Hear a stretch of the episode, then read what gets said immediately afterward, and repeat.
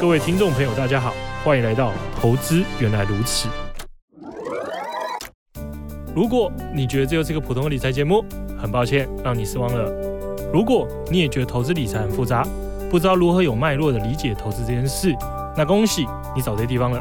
我们每周结合国内外重要时事与投资理财观念，让你从生活中掌握世界的经济脉动，创造最适合自己的投资方式。你将会发现，投资原来是这么简单的一回事。大家好，欢迎收听《投资原来如此》，我是曹妮妮。嗯、今天我们邀请到一位在 YouTube 界非常红，嗯、呃，他的订阅数跟观看次数都超级高的理财型 YouTuber 勋利。Hello，大家好，我是学弟李勋，也没有到超级红啊，就是还还行啊。因为我发现我超多朋友都有追踪你，就是你算是我们年轻世代会想看，就是比较看起来很亲民的那种理财型的 KOL 啦。谢谢谢谢。哎，而且你知道我们有一个共同好友哎、欸，啊谁啊？就是我们都是同一个设计师。哦，真的、啊，真的吗？我那时候在看你有追踪谁，我发现这是芒头，我就发现你有追踪他，然后我就去问他，就说，对，我们都是你的，我们都是他的客人，我们可以来认清一下。什么？世界真小啊！啊，有点有点偏题哈。那今天我们要来讨论一下，就是年轻人每个月到底要怎么无痛的去。投资或是存钱，嗯，那我就想问你一下，就是因为你有出一本书叫《二十五岁存到一百万》嘛，嗯，那因为我本人离二十五岁大概就剩下个一年，但是离一百万还是非常的遥远，啊，好小哦，年纪怎么那么小？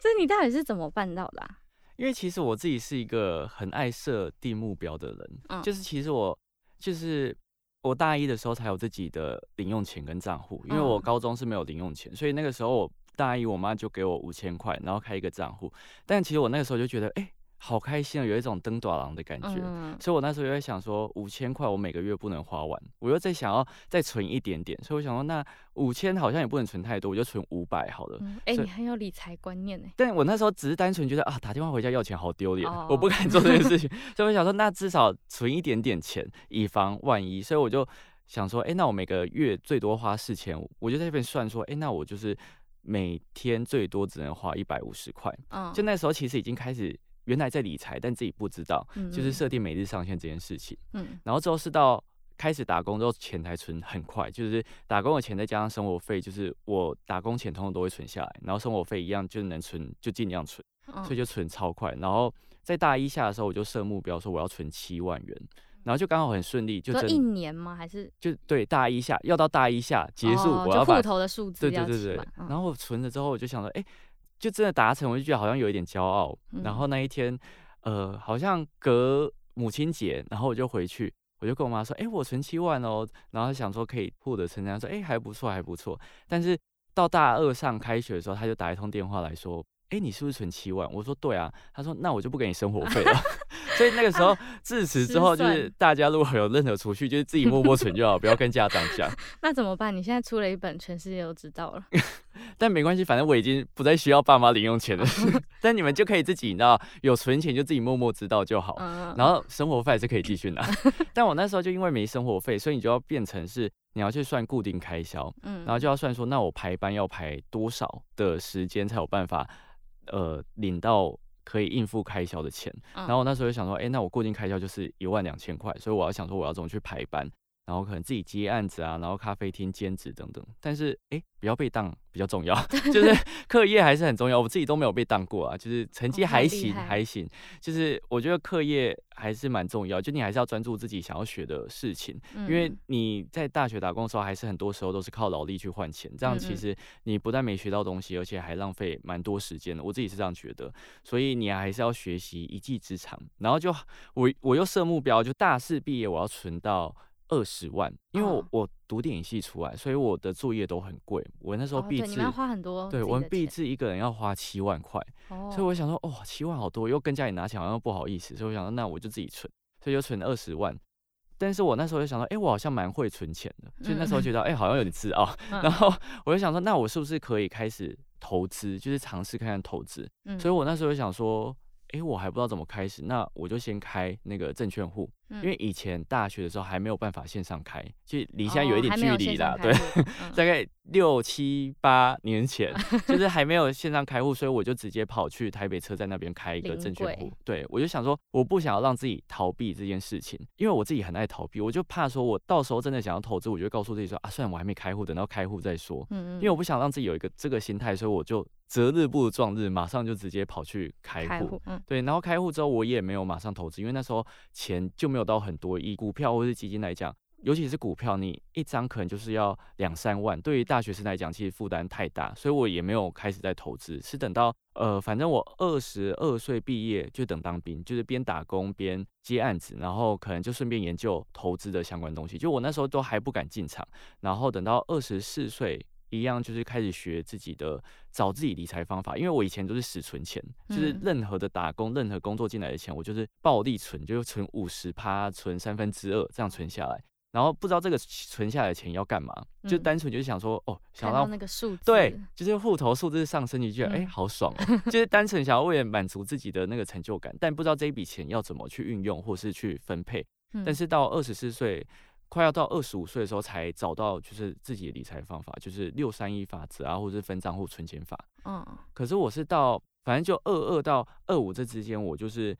都在研究理财，呃、欸，研究投资啊。就是我很爱去图书馆借书，我真的超推荐大家去图书馆借书，因为图书馆借书你就是不需要花钱。嗯，然后因为书不见得每个作者。的笔触都适合你，就是不见得每个人写的方式都适合你。嗯、你不喜欢你就把它拿回去换，嗯、就赶快借别本，反正免费。对，不然有时候你，我觉得有时候你买一本书，然后发现那个作者写到后面好像跟你理念不合，你会觉得不看可惜，但是看了又看不下去，就会很麻烦。所以借书的好处就在这边，大家可以踊跃去借书，反正免费。然后到二十五岁，我才开始真的有进场投资，就是到那个时候才开始慢慢的接触定期定额啊，或者是股票投资、基金投资等等。所以我是在二十三岁的时候生日，想说，哎，那时候好像存一笔钱，我想说，哎，那许个好像有一点难的愿望，好，我想说，那二十五岁一百万，看看有没有办法达成。但我那时候的愿望就只是想说，啊，应该应该没办法吧，就是想说还是给自己有一点挑战目标。但是我会存那么快，原因是因为我除了自己本业之外，我其实就是兼职在做 YouTube。然后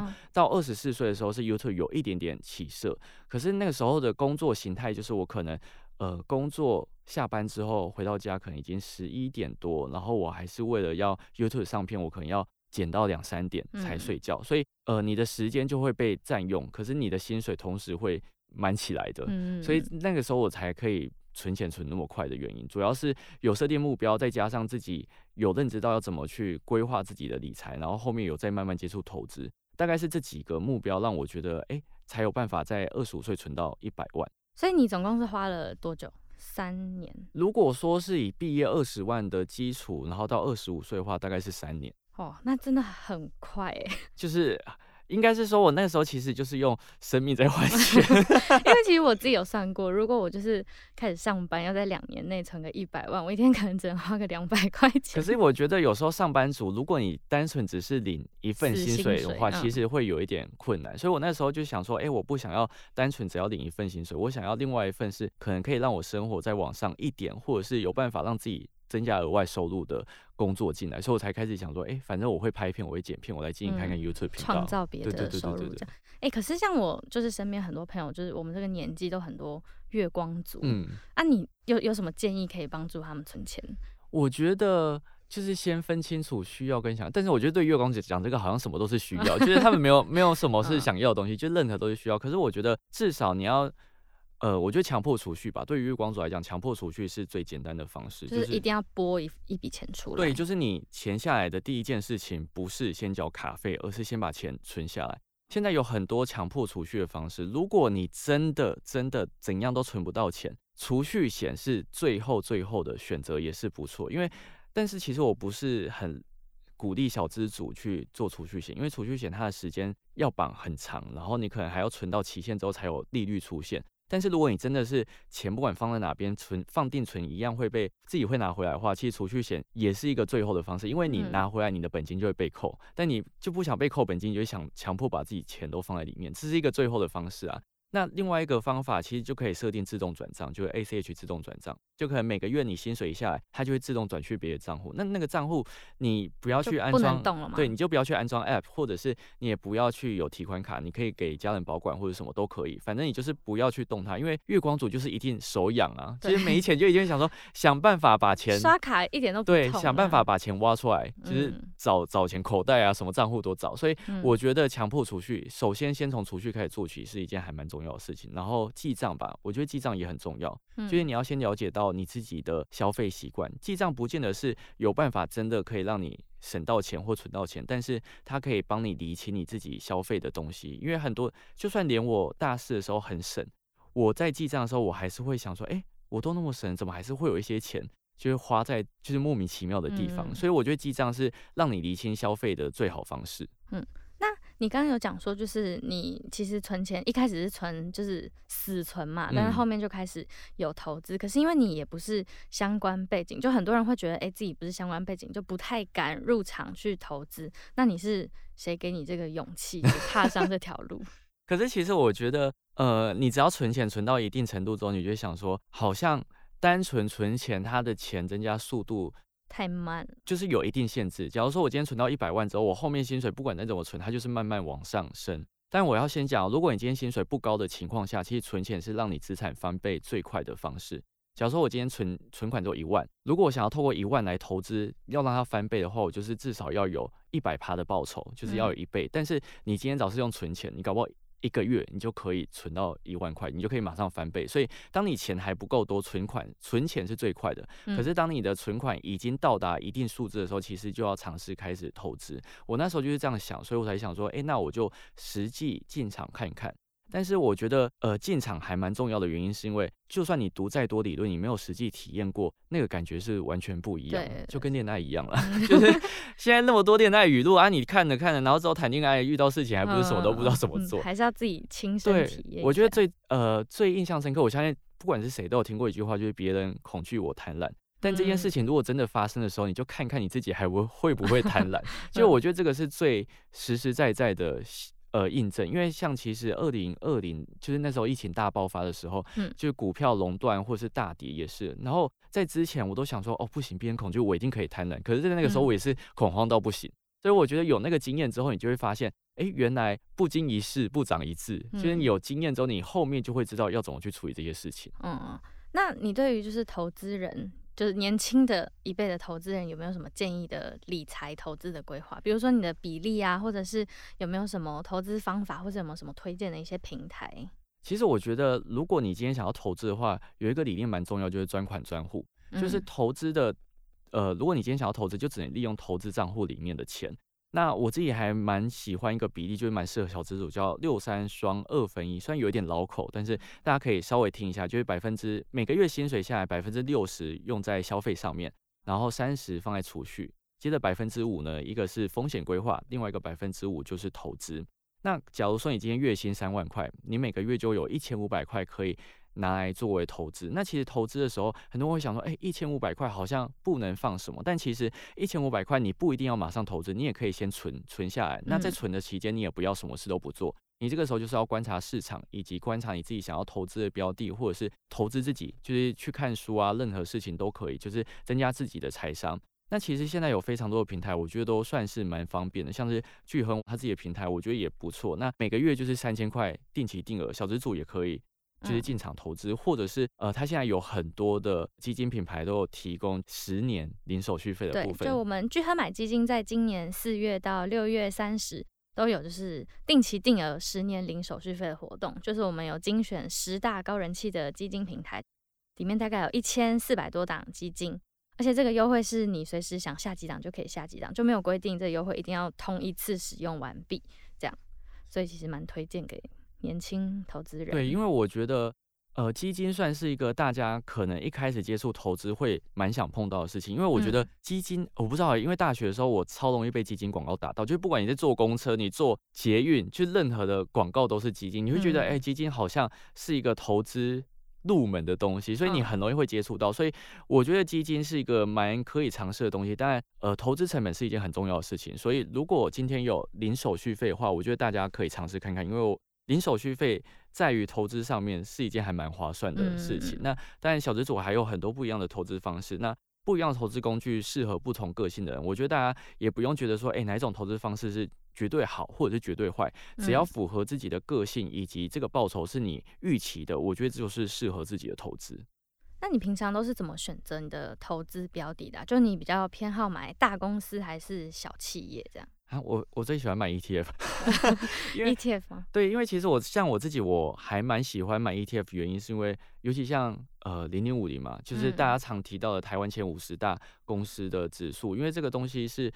你不太需要。应该是说，如果你各国的话，你还去研究呃这家公司的好坏，嗯、然后这家公司的展望、护城河，然后未来的发展靠怎么赚钱等等，然后你可能要。而且产业的轮动又会很大。对，你可能要时刻关注它。但是像 ETF 的话，它就是追踪指数。嗯、那台湾前五十大公司的指数，其实他们都会有一个汰换的机制，就是如果说今天这家公司诶跌出五十名之外，它可能在半年会轮换一次，嗯、所以相对来说你会比较。安心，我自己觉得啊，就是你会比较安心一点，因为它至少怎样都是前五十名，嗯，所以这也是我为什么会选择 ETF 大过于个股的原因。而且等于你买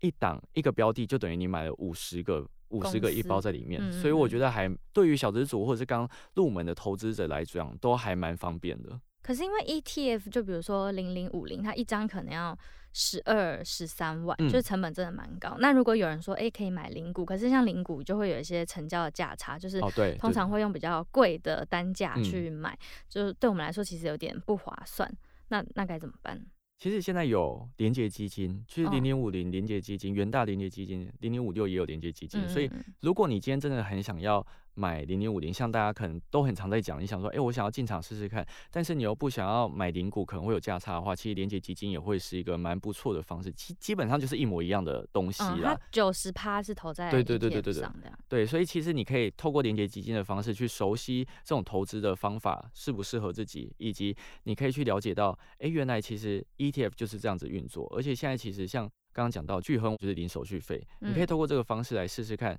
我觉得，就算你今天钱不多，你每个月三千块，也可以透过这个方式来试试看水温。就是不要等到哎、嗯欸、自己都没投资，但是等到自己真的有一笔钱之后，全部砸下去，然后 才开始进场，这样我觉得反而有点危险。在你资金还没那么多的时候，赶快进场投资，我觉得其实是好事。因为当你遇到跌的时候，其实你不会赔那么多，但是你会记得那种心痛的感觉。当你有心痛感觉，就代表你有学到东西。我觉得这样是好的。嗯而且，因为现在其实台湾经济成长是非常有未来的，就长期而言啦，台股的基金其实报酬都非常好，所以也非常呃建议年轻的投资族群可以开始定期定额来存台股基金，特别是像这种就是前五十大企业组成的连结基金，就可以帮我们的未来买一个保障。而且刚刚有讲到，就是我们呃到六月底前都有定期定额十年零手续费的活动。精选十大高人气的基金品牌，呃，元大也包含在里面，所以零零五零、零零五六的连接基金都可以，就是有这个优惠。那最后想要请李勋来，有没有一个建议可以给，就是我们这种拿死薪水的社畜或者是投资新手一些理财的建议？我觉得最主要就是做好呃资产配置跟风险规划。像是很多人会觉得啊，我就是拿死薪水，所以我的钱就只能放在消费上面，就是没办法，我就是为了要过活，但是。当你今天的目的只是为了生存的话，你的眼界就会变得很狭小。就是你赚到钱就只是想要为了生活，所以我才会建议大家多用比例法则跟分账户的方式，让自己的钱被妥善的运用到。不管你是要生活消费，你要储蓄，你要风险规划投资，甚至是你可以在额外规划出不一样的账户，像是有些人可能会规划所谓梦想账户，就是这个钱存到一定金额之后，我想要拿这一笔钱去买包包，去去出出国旅游，我觉得都可以，就是给自己设定一个。好的目标让你有前进的动力，因为很多人会觉得不管怎样他都存不到钱，或者是他都没有没有钱去投资。但是我觉得存钱这件事情，或者是理财这件事情，不是能不能的，而是你要不要而已。嗯，就是你其实不管赚多赚少，都一定可以存到钱，只是存的多跟存的少。那如果你今天真的觉得啊存钱没动力，我觉得你就去。找一个可以让你有动力的目标，像是有些人会觉得，哎、欸，我想要买香奈儿，我想要买爱马仕，我觉得没关系啊，你就设置一个目标，有一个目标，对，香奈儿十几万，爱马仕三四十，我觉得都没差，你就是有一个目标可以让你前进。嗯、那你在存钱的过程之中，你就会想说，哎、欸，我要怎样才可以存到更多钱？你就会去思考。当你有思考的时候，其实你就在理财。那当你会理财的时候，你就想说，那我要赚更多，我要存更快，你就会想说，哎，那我是不是可以去投资？所以这个其实都是一系列一连串引发的过程。所以我觉得最重要就是给自己一个可以前进的动力以及目标，让你的让你的钱你就会存更快。嗯，好，那我们谢谢今天李勋来跟我们分享。那在节目的最后要来提醒大家，就是现在到聚亨买基金开户，输入我们的限定代码 FUNDDA 就会送红利点数。那有任何问题，或者是想要得到一些相关资讯，都可以加入我们的 Facebook 社团，叫“投资原来如此”。还有巨亨买基金的官方 Facebook、Line 跟 Instagram。那详细资讯都在 Podcast 的资讯栏，大家可以直接点进去看。那就是有想要更了解 ETF 连接基金，也可以去我们的资讯栏有介绍连接基金的文章内容。那也可以听我们之前有一集 Podcast 是在介绍 ETF 跟 ETF 连接基金的差别。那今天的节目就在这里，谢谢李勋今天的分享，那也谢谢大家的收听，我们下集再见，拜拜。拜拜。去亨买基金，买好基金，随时都行。本节目由巨亨证券投资顾问股份有限公司提供。一一零经管投顾新字第零零八号。